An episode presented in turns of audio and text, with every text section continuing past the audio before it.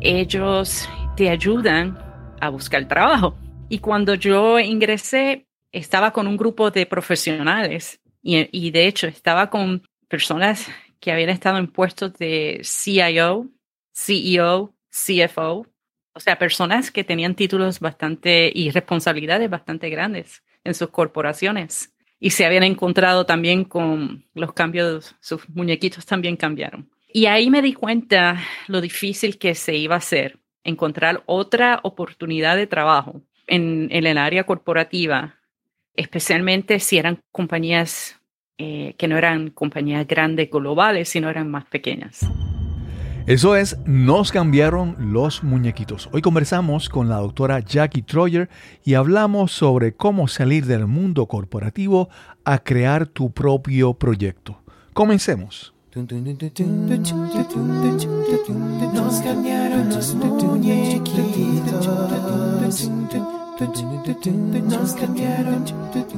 Estás escuchando Nos cambiaron los muñequitos, ganador del premio Latin Podcast Award 2020 en la categoría de mejoramiento personal. Bienvenida, bienvenido a Nos cambiaron los muñequitos. Gracias por acompañarnos en este episodio, el número 156. Hoy conversamos con mi amiga la doctora Jackie Troyer y Jackie tiene una historia similar a mi historia. Después de muchos años trabajando para una compañía, hemos decidido emprender a crear un nuevo proyecto y hablamos sobre las dificultades y consejos para lanzarse a dar este nuevo paso en tu vida. Esperamos que disfrutes esta conversación con la doctora Jackie Troyer. Hoy tenemos una conversación que yo sé que va a ser, para mí va a ser muy fácil, también yo espero que la misma vez sea muy útil para todas las personas que nos escuchen, por, por el tema, porque para mí es un tema que me ha tocado vivir y nuestra invitada le ha tocado vivir, está viviendo ahora, y vamos a hablar sobre eso. Hoy vamos a conversar con mi amiga Jackie Troyer. ¿Cómo estás, Jackie? Yo estoy muy bien, gracias a Dios. Veo cuando aquí en la pantalla aparece el, el, el nombre del invitado, dice Dr. Jackie Troyer. Entonces yo como que no, no me acostumbro a decirte doctora. No, no, no. Jackie, por favor.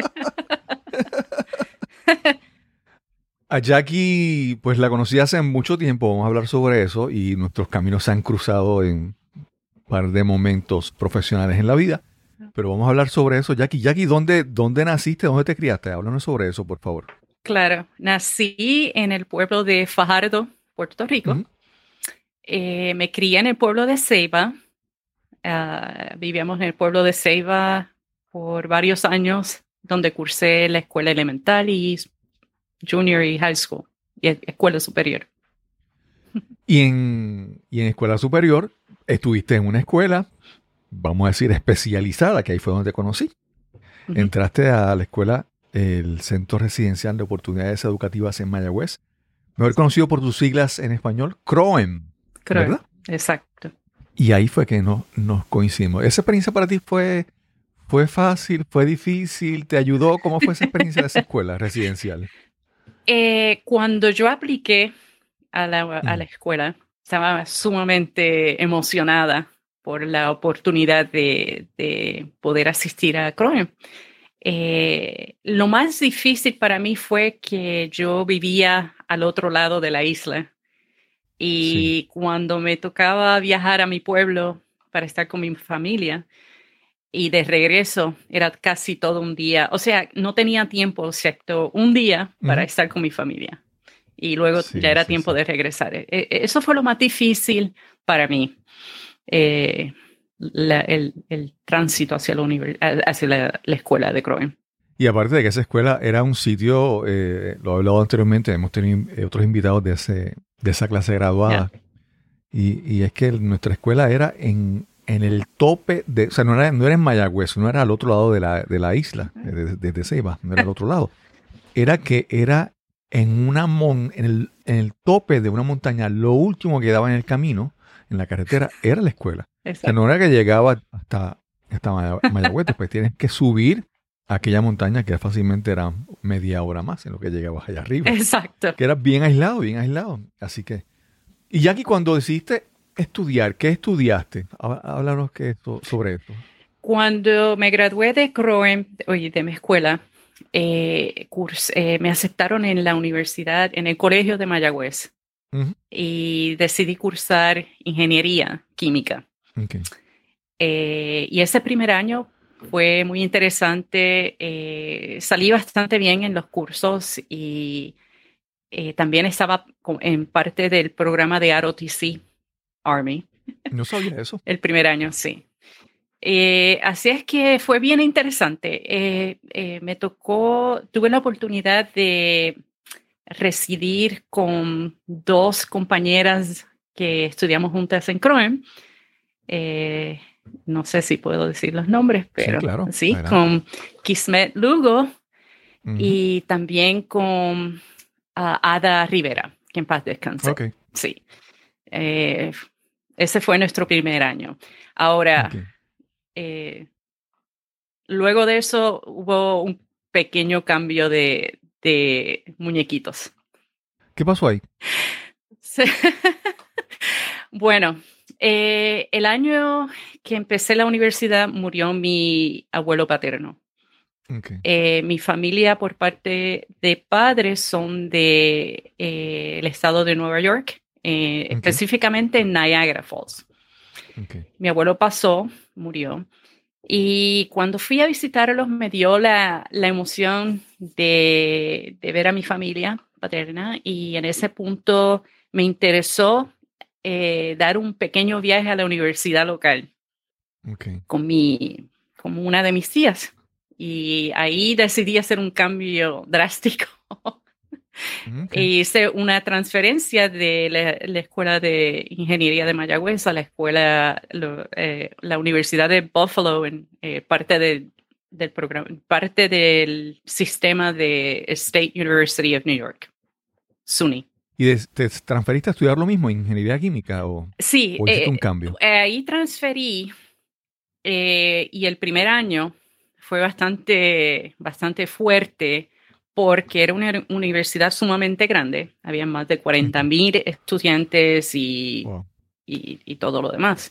Las clases eran sumamente grandes y me tocó tomar los cursos más fuertes que tú probablemente te acuerdas, eran física, química orgánica, estadísticas, todas las matemáticas, cálculo. Eh, y ese primer año, aparte de que mm, entré a un nuevo ambiente, tuve que, lidiar con el inglés y tuve que lidiar con eh, los cursos. Y no me fue muy bien. Y ahí fue que tuve que hacer otro cambio en el currículo y ahí entonces decidí moverme a, a, negocios.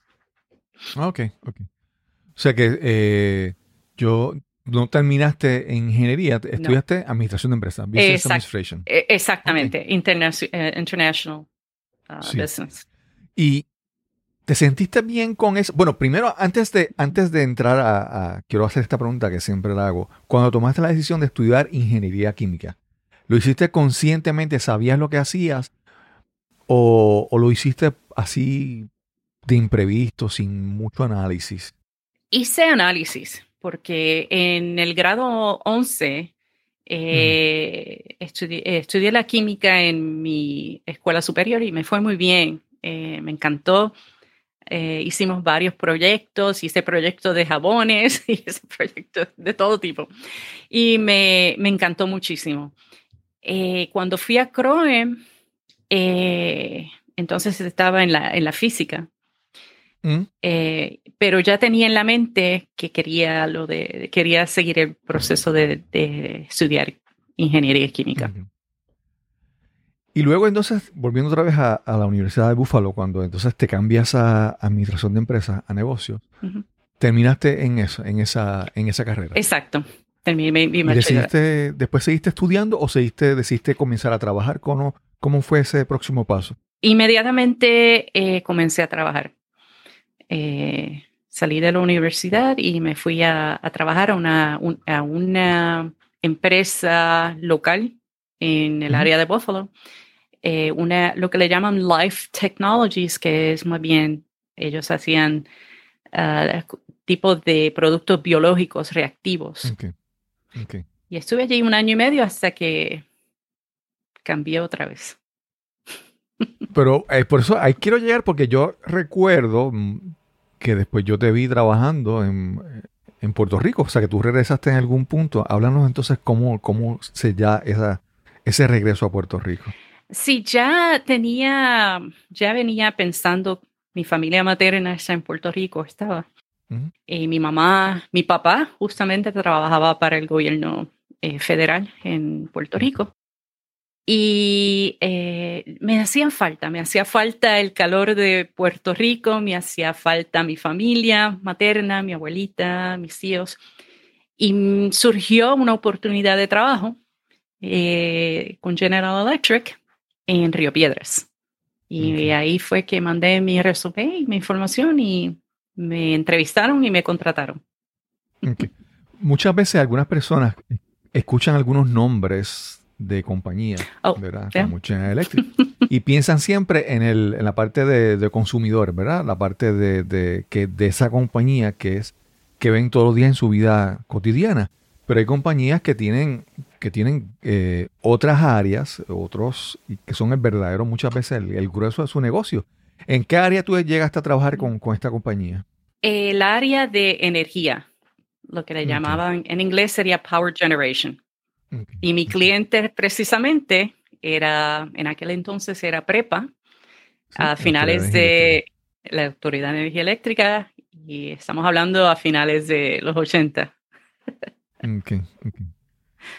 Eh, ¿te, acomodaste, te sentiste, te sentías cómoda en ese trabajo que estabas haciendo con esa compañía? Al principio, eh, fíjate, estuve trabajando para lo que le, eh, era bien interesante. Me contrataron no con Power Generation, sino con eh, los que tenían que ver con el warehousing, que le hacían, hacían, eh, le hacían, eh, mantenían productos que eran para, para Power Generation, para, para la energía. los generadores, todo ese tipo de cosas los manteníamos en ese, en ese programa especial que tenía que ver con el gobierno y tenía que ver con diferentes tipos de de impuestos, etcétera. Ah, estuve allí siete meses. Aparentemente hice buen trabajo porque me, me pude transferir a Power Generation. O sea, fue una promoción, básicamente. Claro, claro. Sí, estamos, estamos hablando de estos, de estos, de estos equipos que uno dice, por ejemplo, en almacén. piensa en unas cosas. Estamos hablando de equipos de altamente costosos. Equipos de, de, alta precisión, ¿verdad? Cuando hablamos de, turbinas y un montón de cosas. Son equipos muy, muy especializados. Tampoco es que tú los pones en un, en un sitio y ya, es que ¿verdad? hay que ponerlos en un lugar, protegerlos, observarlos, cuidarlos, porque ¿verdad? son una, una, gran, una, gran, una gran inversión. Exactamente. Y ah, es que yo te conozco con la parte más reciente que tú has trabajado en la parte de, en España le dicen gestión de proyectos, en, en Estados Unidos project management, eh, manejo de proyectos, gerencia de proyectos. ¿Cómo llegas a esa, a esa etapa en tu vida? Porque todavía estamos en la parte de, como de, ¿verdad? Corporativo, pero no en la parte de proyectos. Háblanos sobre eso. Wow. Ah, del punto donde yo eh, terminé mi trabajo, yo, yo dejé mi trabajo con, la, con esa corporación para, pues, son situaciones de la vida, ¿no? Me casé, mi esposo estaba, era de Puerto Rico, pero estaba en el Air Force. Y nos mudamos a Estados Unidos. Ahí tuve la oportunidad de seguir estudiando eh, un master's en, uh, Business Administration, en gerencia, eh, con énfasis en economía internacional. Eh, y estaba trabajando, se es un punto difícil porque al ser esposa de un militar te mueven de sitio en sitio Claro, Y no había mucha estabilidad, profesional. Y no fue hasta fines, hasta el 2000, realmente, que eh, tuve la oportunidad de trabajar para una compañía en high tech, en tecnología. y con ellos estuve más de 13 años. Eh, donde, ¿Qué compañía era esa? Eh, Dell Incorporated, Dell Technologies en Austin, Texas. Okay, okay. Y ahí comenzó mi carrera de Project Management. Sí, porque como te dije, en la parte de cuando trabajas con General Electric, en algún momento nos cruzamos. Sí. Como parte del trabajo. Sí. Y después creo que en algún otro momento también con Dell, creo que más adelante también como que en algún momento nos cruzamos o nos comunicamos, ¿verdad? Ah, sí. Y entonces que eh, eh, nuestros mundos se cruzaron en esos diferentes aspectos. Así es, a través de Facebook, como parte de, del grupo donde eh, había una comunidad. Jackie, vamos a ver cómo llegamos a este punto, que para mí es la parte realmente la que queremos conversar, pero es la parte importante del tema, ¿verdad? Es la parte de que a pesar de todos estos, de estos tiempos, de todos estos estudios, de toda esta experiencia, de haber trabajado con esta compañía Dell, eh, con General Electric, con grandes compañías, eh, más adelante en tu camino, tú saliste de este, de este mundo, de este mundo corporativo, ¿verdad? Eh, no sé, vamos a hablar, vamos a ver los detalles, si saliste de ese mundo de manera voluntaria o de manera no tan voluntaria. Sí. Y, y, esa es la parte que queremos entonces entrar con, con más detenimiento, es esa parte de cuando tú haces este, ese cambio marcado en tu vida. Exacto. De que tú quieres hacer otras cosas donde no respondes a un, vamos a decir, a un, a un jefe o a un organigrama corporativo, sino quieres hacer cosas por ti. Háblanos como, sobre cómo llegas a ese cambio marcado en tu vida. Fíjate, eh, siempre que ha habido un cambio, digamos un cambio drástico en mi vida, o un cambio eh, profesional, personal, usualmente yo regreso al, área de educación. Quiere decir que ya venía en el 2010, que estaba dentro de la compañía de Dell, sintiendo ciertas inquietudes donde sentía que no estaba progresando profesionalmente, estaba como en una estancada, ¿no? Ah, y dije, caramba, voy a ver qué tipo de programas existen dentro de, en el, tipo de educación, ¿no? Para continuar mis estudios. Y ahí fue donde encontré los estudios de gerencia eh, y informática como ya llevaba ya 10 años trabajando para Dell Technologies, me pareció como una progresión natural. Bueno, ahí ingresé a, los estudios del doctorado trabajando eh, de lleno como eh, Global Program Manager, gerencia global en, programas, y haciendo los estudios a la misma vez. Eh, estuve así por tres años y medio y ahí me di cuenta que si no tomaba el tiempo para terminar eh, los estudios y, el doctorado, ¿no? La, disertación, iba a perder ese tiempo y ese dinero invertido en ese programa. Y, en, y surgió que en el 2013, 14, eh, la compañía decidió hacer lo que le llaman una, eh, dejar la compañía voluntariamente y te dan un package un, paquete de bienes y beneficios. Y yo decidí tomar esa decisión. Fue voluntario en el, y entonces en el 2014 eh, dejé de lleno la, corporación a la que había sido mi familia por mucho tiempo.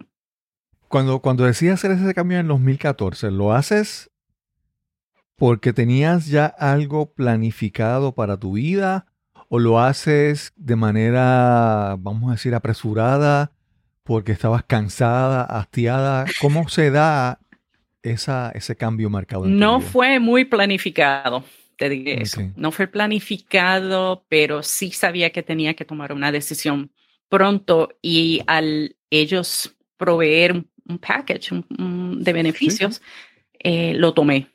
No fue bien planificado, no tenía lo que quería era completar los estudios, el, eh, todo el tipo de investigación que tenía que completar para la disertación.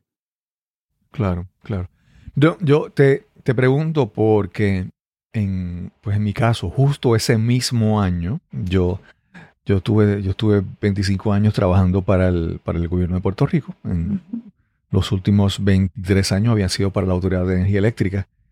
Y en mi caso yo había planificado, o sea, yo quería hacer ese cambio. Ya, yo cuando tomé la decisión de ser ingeniero de computadora, lo he mencionado anteriormente en el podcast, yo lo hice porque en un momento en, nuestra escuela fue un funcionario, un orientador de la Universidad de Puerto Rico, el recinto de Mayagüez. Cuando él dijo los salarios, yo dije, ah, yo quiero ese. Yo no sabía ni lo que era, era ingeniería de computadora, yo no sabía ni lo que era.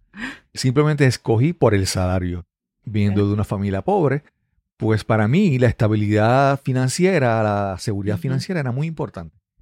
Y después de todos esos años yo sabía que yo no quería ser ingeniero por tanto tiempo, yo quería hacer otras cosas con mi vida y estaba planificando, ¿verdad? Todo e, ese, ese cambio. Pero te lo digo porque aun cuando lo planifiqué, ese cambio fue muy fuerte para mí. Ah, como te mencioné, me había preparado, mis finanzas estaban todas más o menos, obviamente podían estar mejores, pero estaban eh, aceptables y, yo había como que coordinado todo para que no fuera difícil financieramente.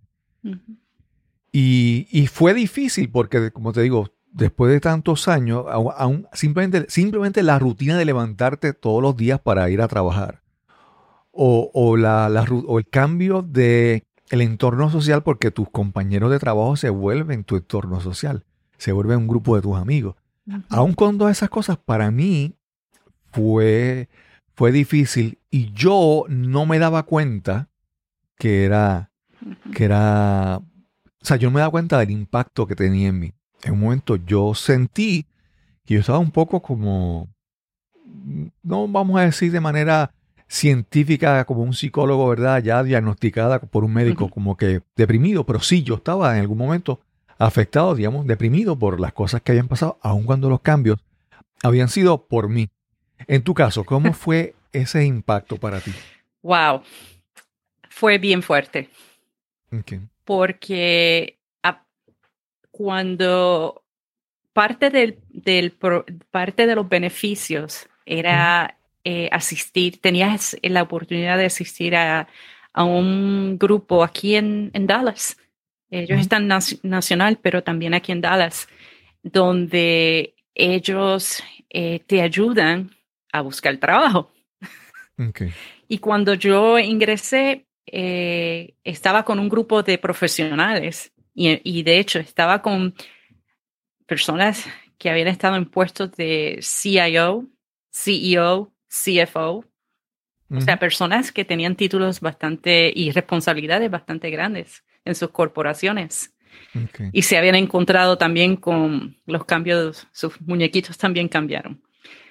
Eh, y ahí me di cuenta lo difícil que se iba a hacer encontrar otra oportunidad de trabajo en, en, en el área corporativa, eh, especialmente si eran compañías eh, que no eran compañías grandes globales, sino eran más pequeñas. Es un tipo de cultura, shock cultural. ¿Y estuviste tiempo haciendo ese intento de buscar opciones en, otra, en, en otras corporaciones? ¿Cuánto tiempo estuviste? ¿O cuándo finalmente decidiste no, no seguir? ¿Cómo fue ese, esa, ese proceso? Fíjate, ese proceso eh, fue eh, está todavía eh, más o menos en ese proceso. Claro. Eh, al, al, tiempo, a unos meses luego, como 10 meses luego, me surgió una oportunidad porque estaba haciendo eh, colaboración con otros individuos, lo que le llaman el networking. Mm. Y me dijeron, fíjate, esta compañía está buscando una persona. Yo dije, sure, ya estaba casi terminando el, el, el doctorado. Y ahí ingresé a esta compañía, era bien pequeña, una compañía de, que está bajo los restaurantes, ¿no? Restaurant business, pero en el área de tecnología. Y estuve con ellos como cerca de un año, pero tenía demasiados problemas eh, culturales. Bueno, eh, fue un caos lo que me encontré cuando llegué allí. Muy diferente a, a, las corporaciones ya que están organizadas. Sí. Y aquí, en un mundo, en un mundo ideal, esta pregunta que voy a hacerte, no debería hacerla, ¿verdad? Pero eh, nuevamente es una pregunta que es simplemente eh, con la intención, ¿verdad?, de, descubrir qué, qué pasó realmente. ¿Sentiste en algún momento, porque llevas, tenías una edad y además eras mujer, piensas que además del factor de la edad, porque llega a cierto punto en que la edad se vuelve como un, disuasivo. La gente dice, yo no voy a contratar a alguien de esa edad porque yo quisiera mayor tiempo de productividad, vamos a decirlo de esa manera. Pero por ser mujer, ¿se te hizo, se te hizo más difícil? ¿Sentiste que la vida era más complicada para ti en esa búsqueda?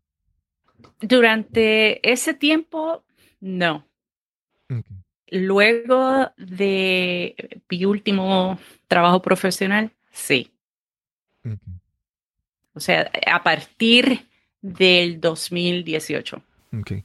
¿Lo sentías en, vamos a decir, con tus compañeros de trabajo? ¿Lo sentías con, con eh, clientes externos que atendías? ¿Cómo, cómo? No fue, no con, eh, bueno, en ese último trabajo no fue por clientes, no fue por mis compañeros de trabajo, más bien fue por la gerencia. La organización fue comprada por una compañía de inversionistas británicos, trajeron sus personas, un, un, cambio cultural no solamente para mí, fue para muchas personas.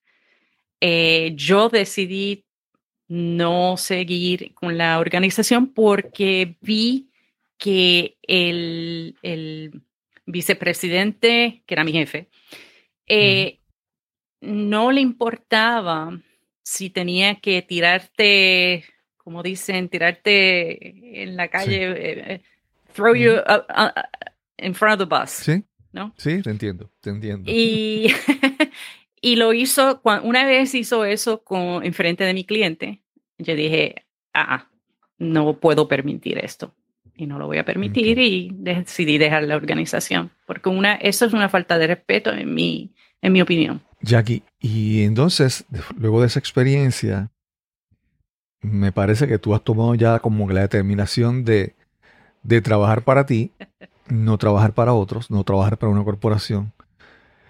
Háblanos sobre, sobre ese, ese, ese proceso, vamos a decirlo de, de esa manera, de, te lo digo, como nuevamente te digo en mi caso, yo como por 25 años después de mi trabajo, yo siempre sentía, es, bien fácil cuando, cuando las metas, cuando la, estrategia las dicta otra persona u otra área de, de tu compañía y tú simplemente sigues lo que está programado para cumplir esas metas o lo que sea, ¿verdad? Eh, también eh, la estabilidad de un salario seguro, un cheque que llega en cada periodo de pago, una serie de beneficios. Y a veces uno piensa que esas cosas, pero sí, uno, uno se, vamos a decir, se malacostumbra. Uno se, se siente demasiado apegado a esas cosas, a esas seguridades, vamos a decir así. Y cuando uno decide hacer otras cosas en la vida, uno se siente como que inconscientemente todavía vamos a decir, craving, looking for, eh, buscando esas, esas seguridades que antes no tenía y ahora esas seguridades las provees tú. Háblanos sobre entonces, ¿qué decidiste hacer por ti, por tu cuenta? ¿Qué, qué, estás haciendo? Fíjate, eh, el año pasado, durante, durante este tiempo de la pandemia, surgió la oportunidad de conocer a, a una persona muy dinámica, muy energética, eh, que tiene su propia compañía. Inicialmente fue con la idea de aprender sobre podcasting, gracias a, una conversación que tuvimos sobre podcasting. Y ahí fue que conocí a Ina Coveney, eh, que ella tiene su propia, eh, su propia compañía de ayudar y dar coaching, a online coaching, a coaches que están en línea, ¿no? Eh, y primeramente hicimos, hemos completamos mi website, está, está terminada eh, y tenemos y también eh, otro tipo de, de, de apoyo, que es el apoyo como coaching, donde nos encontramos semanalmente y hablamos sobre diferentes tipos de cosas para cómo eh, manejar el negocio y cómo aprender a adquirir nuevos clientes o clientes en general. ¿Qué tipo de negocio estás, estás trabajando ahora, Acuña? ¿Qué proyecto estás queriendo levantar en estos momentos? El proyecto, lo que yo quisiera, lo que estoy tratando de, hacer es dar el support, eh, coaching, perdóname eh, si me puedes ayudar con la traducción a coaching.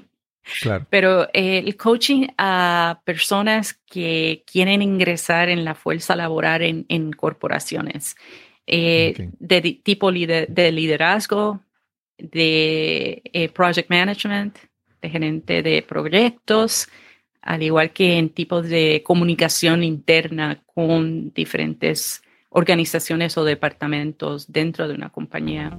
Vamos a una pausa y regresamos inmediatamente a nuestra conversación con la doctora Jackie Troyer. Me atrevo a apostar que has estado muchas veces en esta situación. Imagínala, por favor. Estás en una presentación o conferencia y a solo minutos de comenzar agarras tu teléfono móvil y te sumerges en las redes sociales para distraerte o para matar el aburrimiento. Y puede que el tema sea importante, que sea valioso, pero el presentador no puede capturar tu atención, no logra que te intereses en su mensaje. ¿Te ha ocurrido? O peor aún, ¿ha pasado algo similar cuando eres tú el que estás presentando? Mientras hablas, ves con frustración cómo pierdes poco a poco el interés de tu audiencia. Y es que no es suficiente el valor o la importancia de tu información si el mensaje no viene acompañado de entusiasmo, pasión y con las técnicas de comunicación más efectivas.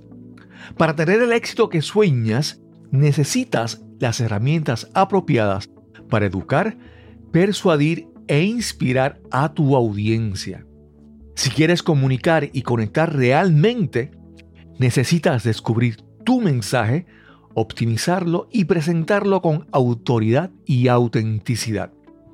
Quiero ayudarte a encontrar ese mensaje emblemático que te eleve sobre tus colegas o sobre tu competencia. Quiero que descubras tu voz, que te conviertas en ese conferenciante, en ese orador influyente que imaginas y anhelas ser. Para más información visita el enlace speaknow.live. Repito, speaknow.live. O si deseas, puedes escribirme al correo electrónico info arroba cristobalcolon.net.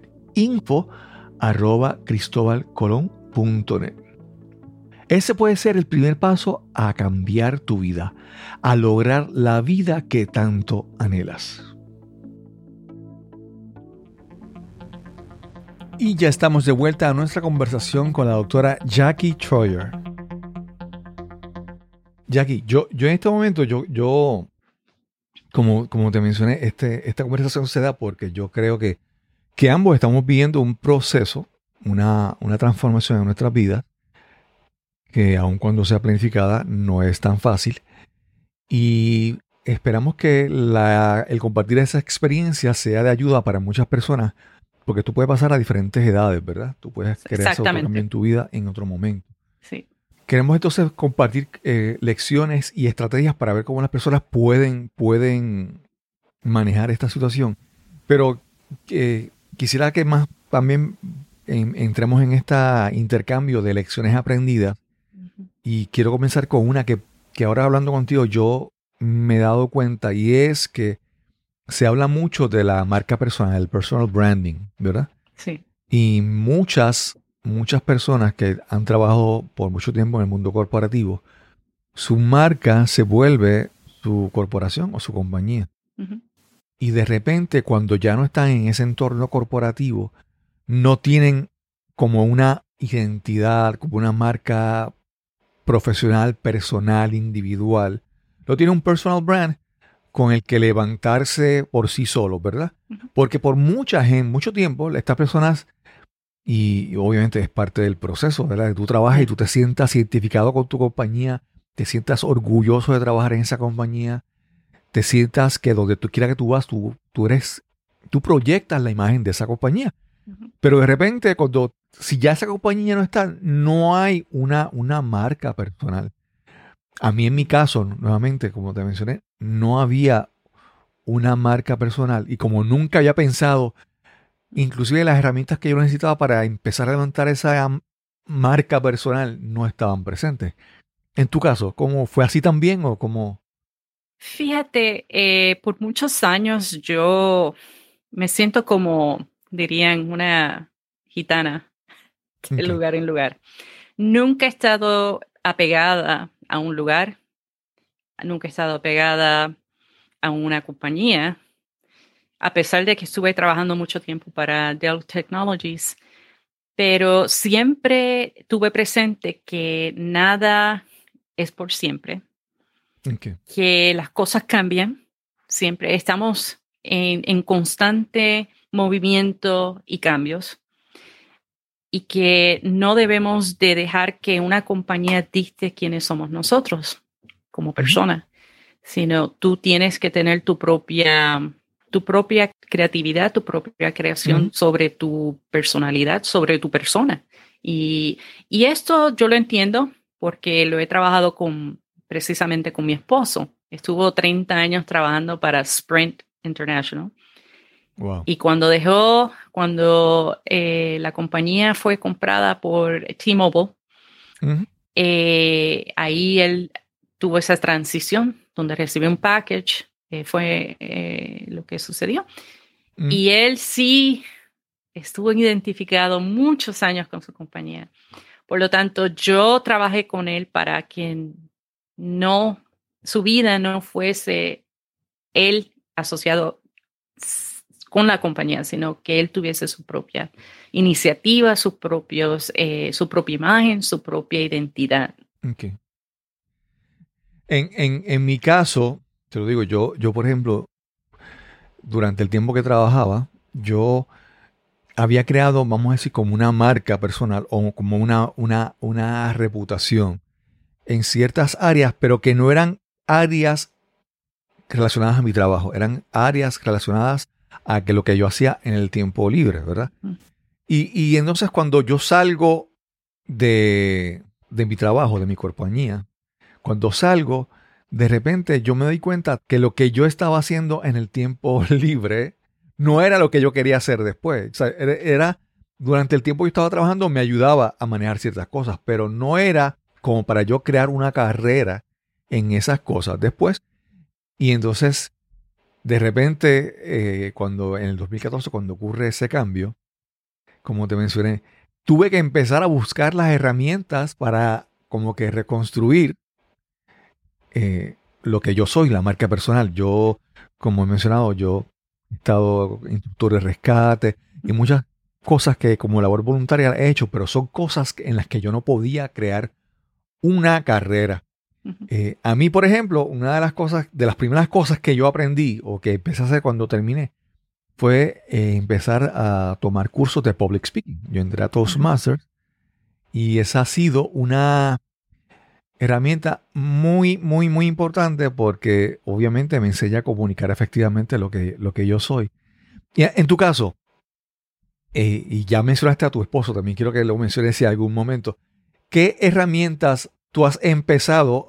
mencionaste ya la, herramienta del coaching con INA, sí. pero hay otras herramientas que tú has incorporado para empezar a trabajar con lo que tú quieres ser, o en el caso de tu esposo, otras herramientas que has que han empezado a hacer para a utilizar para fortalecerse quién quieren ser y qué quieren construir en sus vidas? Fíjate, eh, hablaste de Toastmasters, yo fui parte del Toastmasters durante cuando trabajé bajo la compañía de Dell eh, y me encantó, ¿no? Porque realmente soy una persona, yo diría que comencé extrovertida, luego introvertida, luego extrovertida y ahora introvertida. No sé si, si tiene esos sentido, pero así me he sentido, ¿no? Me, me, me, me encerré un, tiempo eh, conmigo misma mentalmente, ¿no? Pero de herramientas, realmente en estos momentos son más bien herramientas eh, espirituales.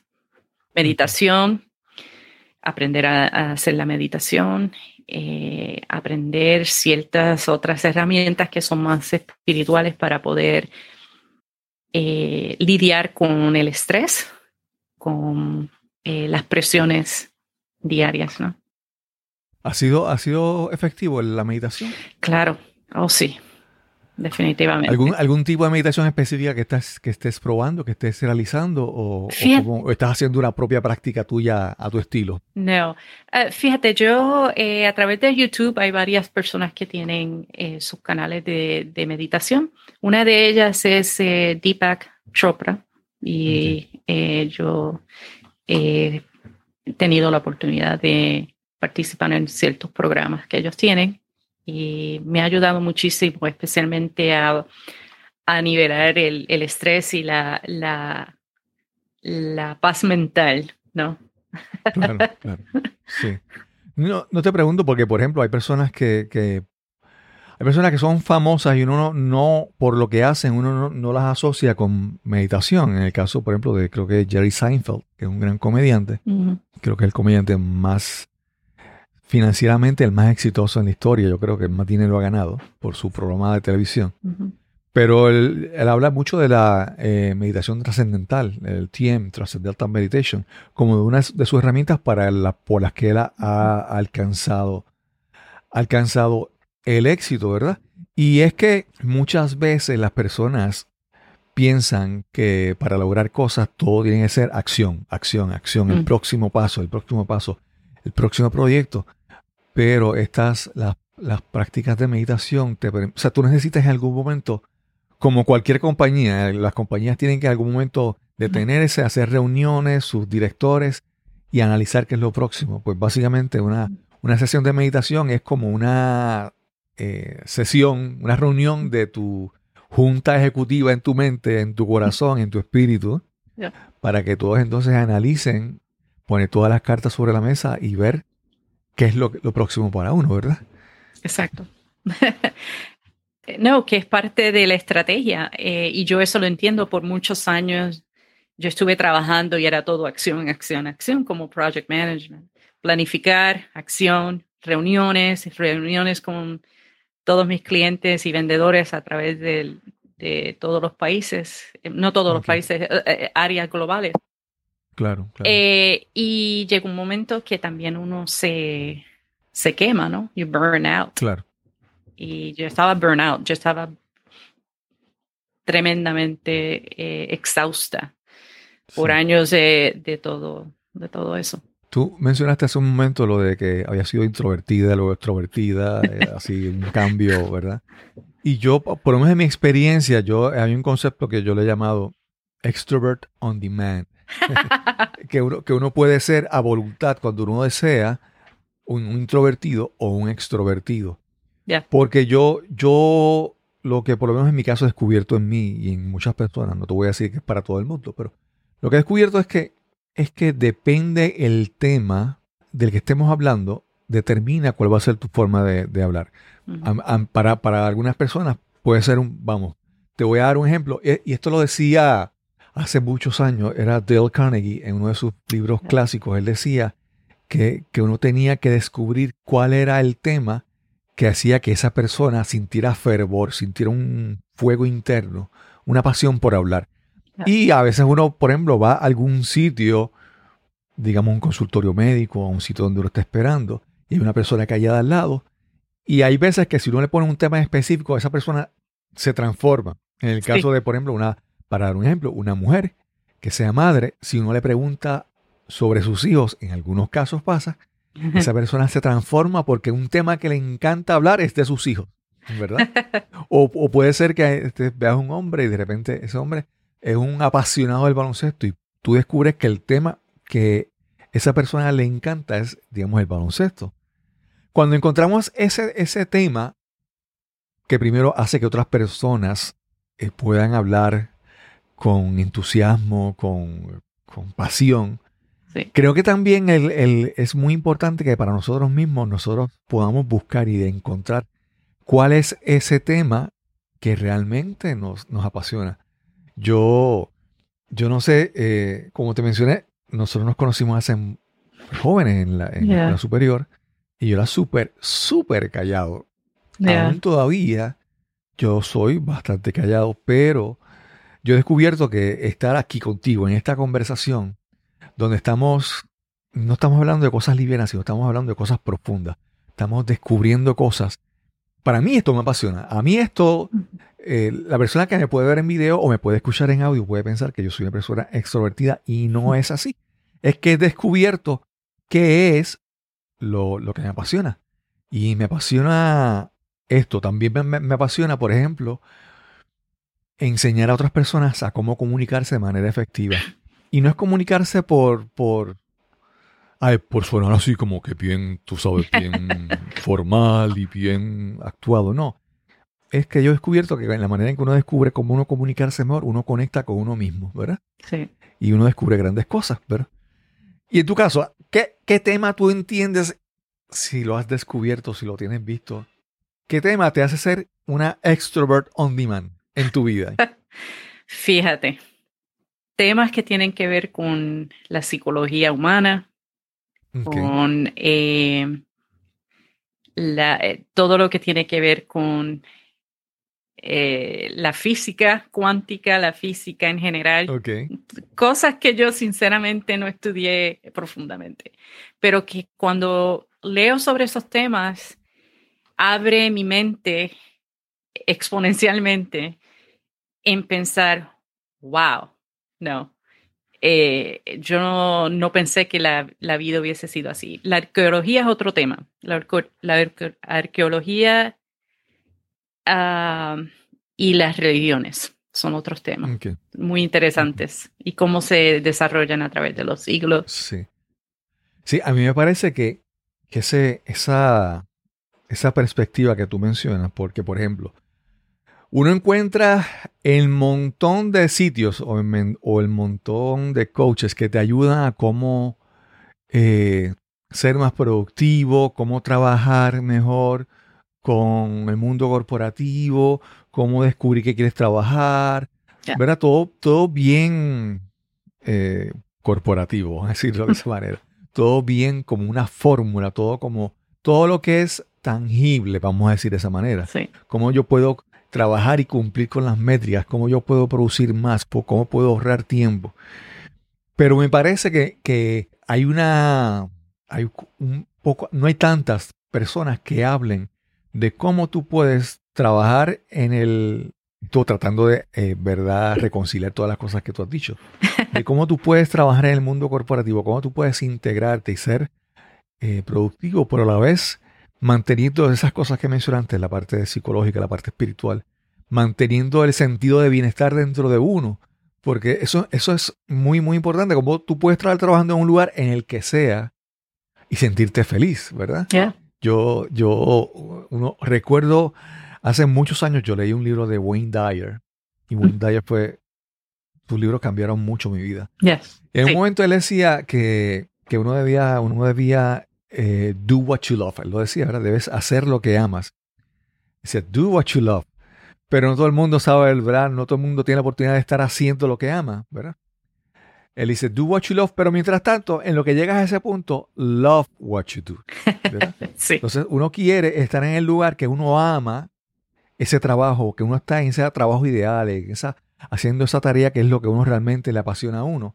Pero en lo que eso llega, en lo que eso ocurre, Trata de encontrar en lo que estás haciendo ahora el placer, las cosas eh, buenas, que tal vez no son muchas, pero si tú las enfatizas, se magnifican, se vuelven más grandes y te hacen sentir, sentir mejor. Yo creo que, yo creo que para mí, tú, con, con eso, con esa experiencia del mundo corporativo y con los servicios que quieres ayudar a la gente y le pones ese toque tuyo de la parte espiritual, de la parte emocional, yo creo que para mí Sería como que un nicho eh, especial, no sé. Sí. En, la, en el área de liderazgo se habla también de un tema que muchos tal vez hayan escuchado, que es lo que se llama inteligencia emocional. Y esa parte a veces es, es muy necesaria para, para los gerentes, los empleados, tener esa, esa parte. No es todo producir, lo cual es importante, pero producir con inteligencia emocional, con empatía hacia tus compañeros, con la, el sentido de no es ya tú compitiendo con tu compañero, sino tú produciendo con tu compañero. Claro.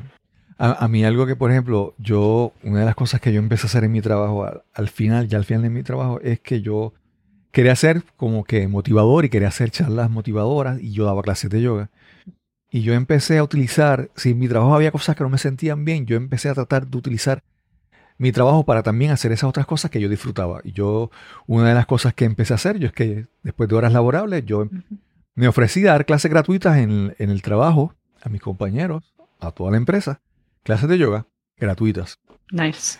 Para tratar de darle un, ¿verdad? Un, un, cambio, un giro al trabajo que no sea todo sentirme mal. Ya por lo menos esos, días, si había algo que me sentía mal, yo sabía que por la tarde yo ansiaba que llegara el momento de tener la clase de yoga con mis compañeros de, compañía.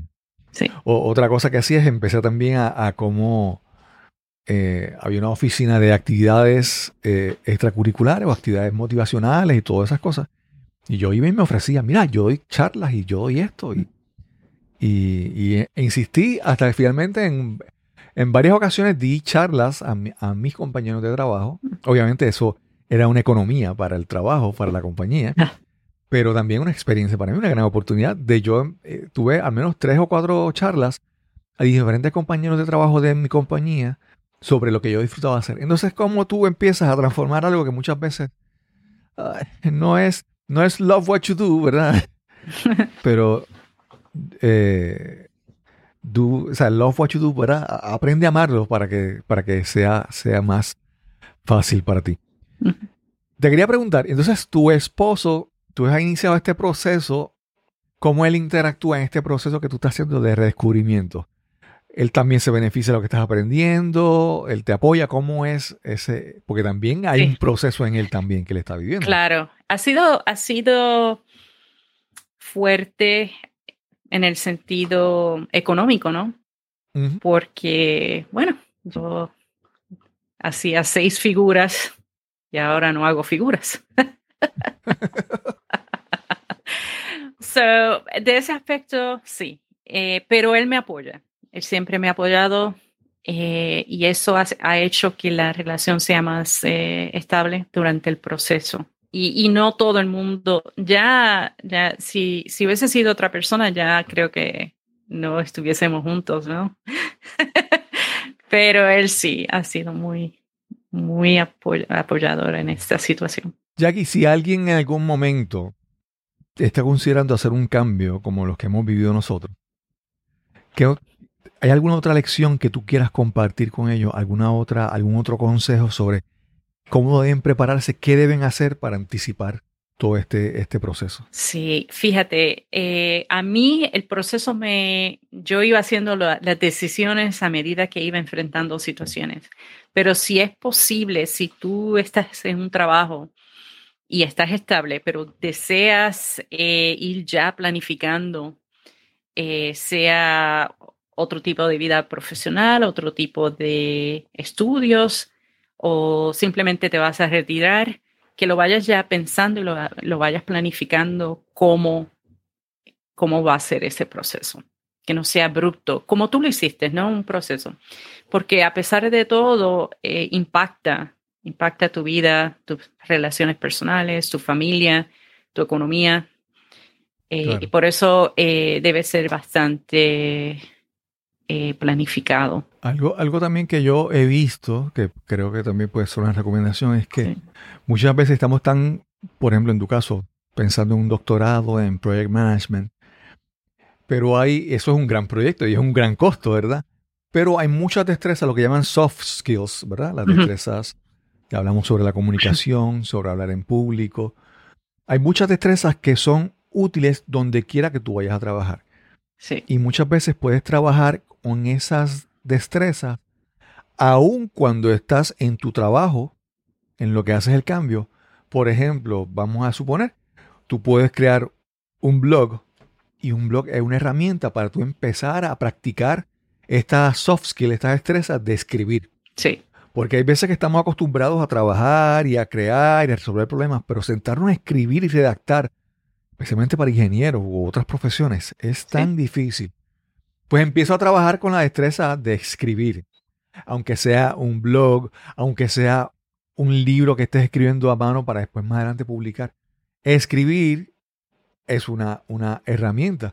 También como, por ejemplo, hacer un podcast, ¿verdad? Exacto. Eh, un, aprender destrezas de yo, a mí, por ejemplo, a mí este podcast, para mí no es otra cosa que una práctica de yo sentarme a hablar y cada vez hablo mejor y cada vez digo unos menos muletillas y cada vez soy un poco más preciso con mis ideas. Son destrezas que se pueden ir aprendiendo y practicando aun cuando no sabes qué hacer después de tu trabajo o no sabes qué, cuál es el próximo paso, ¿verdad? Esas destrezas están ahí y ahora con sitios como, como hay muchos lugares, eh, se me han mezclado todos los nombres ahora, pero muchos sitios de tú aprender destrezas de, por ejemplo, de programación, de crear de páginas web, de, de diseño. Hay tantos sitios donde tú puedes aprender destrezas que tal vez ahora no son críticas, pero más adelante te pueden facilitar la toma de decisiones, la, los próximos pasos. ¿Tienes, ¿Tienes algún otro, otro consejito así que tengas para la audiencia? Sí, yo diría que en estos tiempos es muy importante el pensamiento crítico. Y eso es un proceso de cómo llegar a ciertas eh, decisiones, ¿no? Interpretar diferentes, eh, digamos, situaciones con las que te enfrentas y qué preguntas necesitas hacer Siempre tienes que estar pensando en el por qué es que suceden ciertas cosas. ¿Por qué? Siempre haz, la pregunta ¿por qué? ¿Por qué algo está, por qué se tomó tal decisión?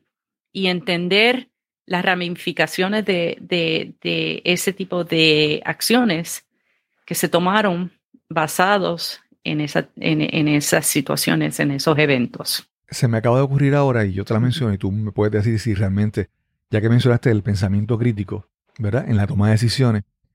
Pero a veces pienso también que algo muy importante es estar como que informado, ¿verdad? Sí. Para darte un ejemplo, eh, ahora mismo ah, eh, mencionaste en un momento la, Autoridad de Energía Eléctrica donde tú trabajaste como tus clientes. Esta compañía está en un proceso de una transición, unos cambios muy, muy fuertes.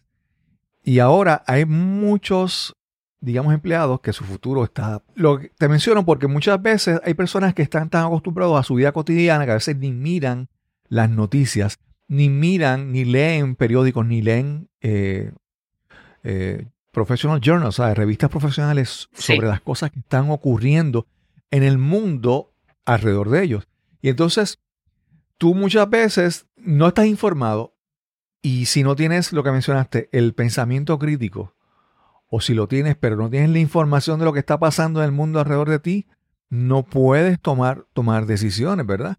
Si, por ejemplo, si uno le dice, no, mira, yo voy a invertir en, en, en, tal compañía, por ejemplo. Exacto. Pero si no has averiguado qué ha pasado con esa compañía todo este tiempo, pues realmente no es una alternativa. Entonces, ¿cómo tú combinas conocimiento e información con pensamiento crítico para tomar decisiones? Es como que Prepárate y empieza a leer y averiguar qué está pasando en el mundo, en el mundo exterior, ¿verdad? Sí, cuando, y cuando estás leyendo diferentes tipos de artículos, cerciórate de que sean eh, escritores que tengan credibilidad en su área de, experiencia. Eh, claro. y si son eh, artículos de periódicos, artículos de, en el Internet, hay que tener mucho cuidado, obviamente, porque no todo el que escribe tiene la experiencia, tiene la información concreta. Puede ser información errónea. Y para poder investigar eso, debe de ir a la fuente original de, de donde se ha sacado la, la, información.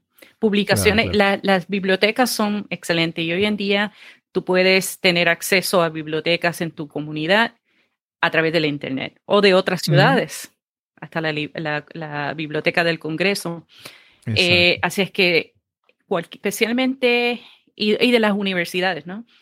Eh, y si quieres indagar un poco más, es bueno leer lo, que tú llamas los journals, que son peer reviewed. Y peer reviewed son eh, que han sido, han sido comprobados, que la información ha sido comprobada por aquellos que son expertos en esa materia y que claro, claro. por eso hay que eh, tener mucho cuidado lo que las opiniones en los periódicos son opiniones, ¿no? Nuestras opiniones personales en el internet son nuestras opiniones. Sí, sí, sí, sí.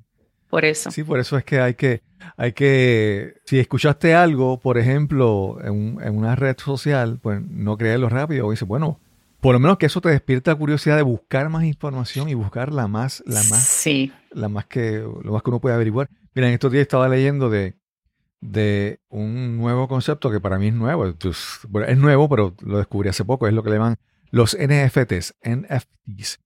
Y entonces son como está lo que se llama la criptomoneda.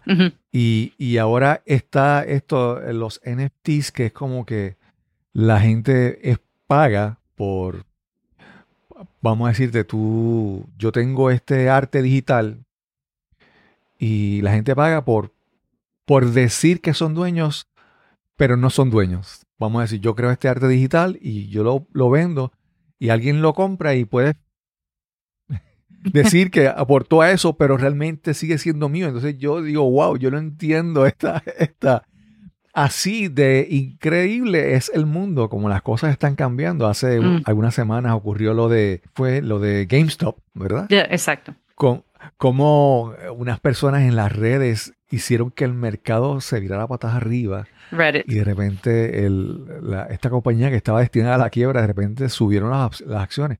Entonces, nuevamente, es tantas cosas están ocurriendo.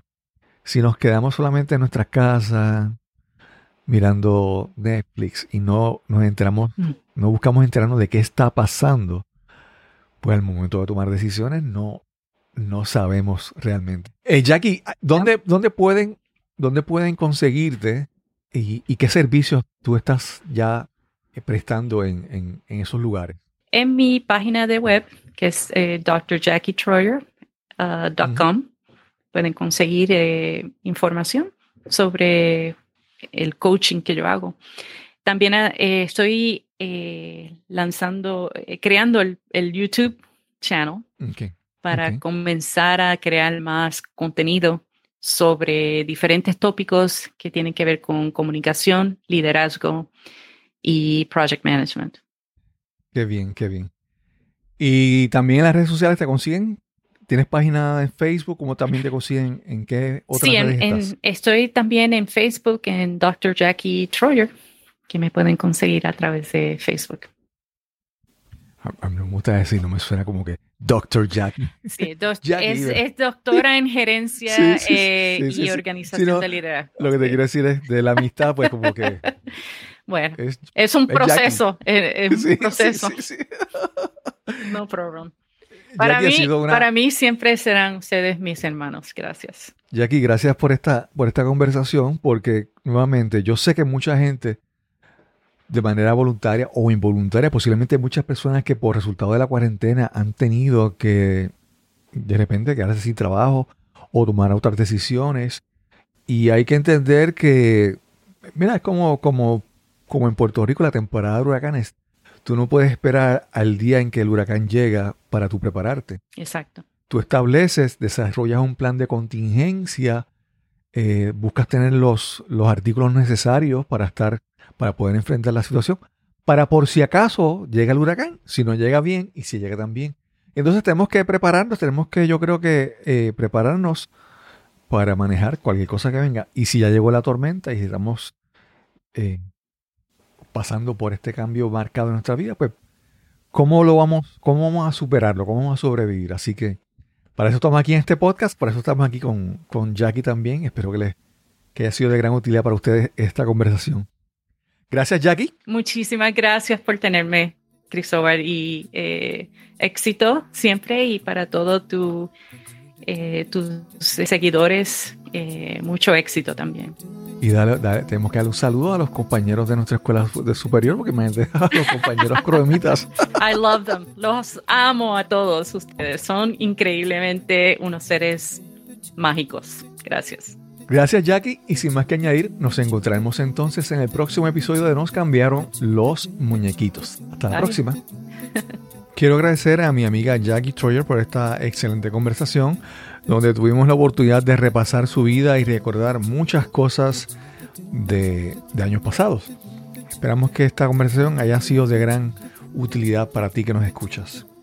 Quiero recordarte que ya tenemos nuestro grupo en Facebook el grupo de amigos del podcast Nos cambiaron los muñequitos en Facebook. Así que busca el grupo, solicita acceso para que participes en la discusión, en la conversación constante sobre temas y cosas relacionadas a nuestro podcast. Recuerda que si tienes algún comentario, observación, alguna sugerencia sobre alguien que quisieras que entrevistáramos en este podcast, escríbenos al correo electrónico info arroba. Info arroba. Y sin más que añadir, nos encontraremos entonces en el próximo episodio donde nos cambiaron los muñequitos. Hasta la próxima.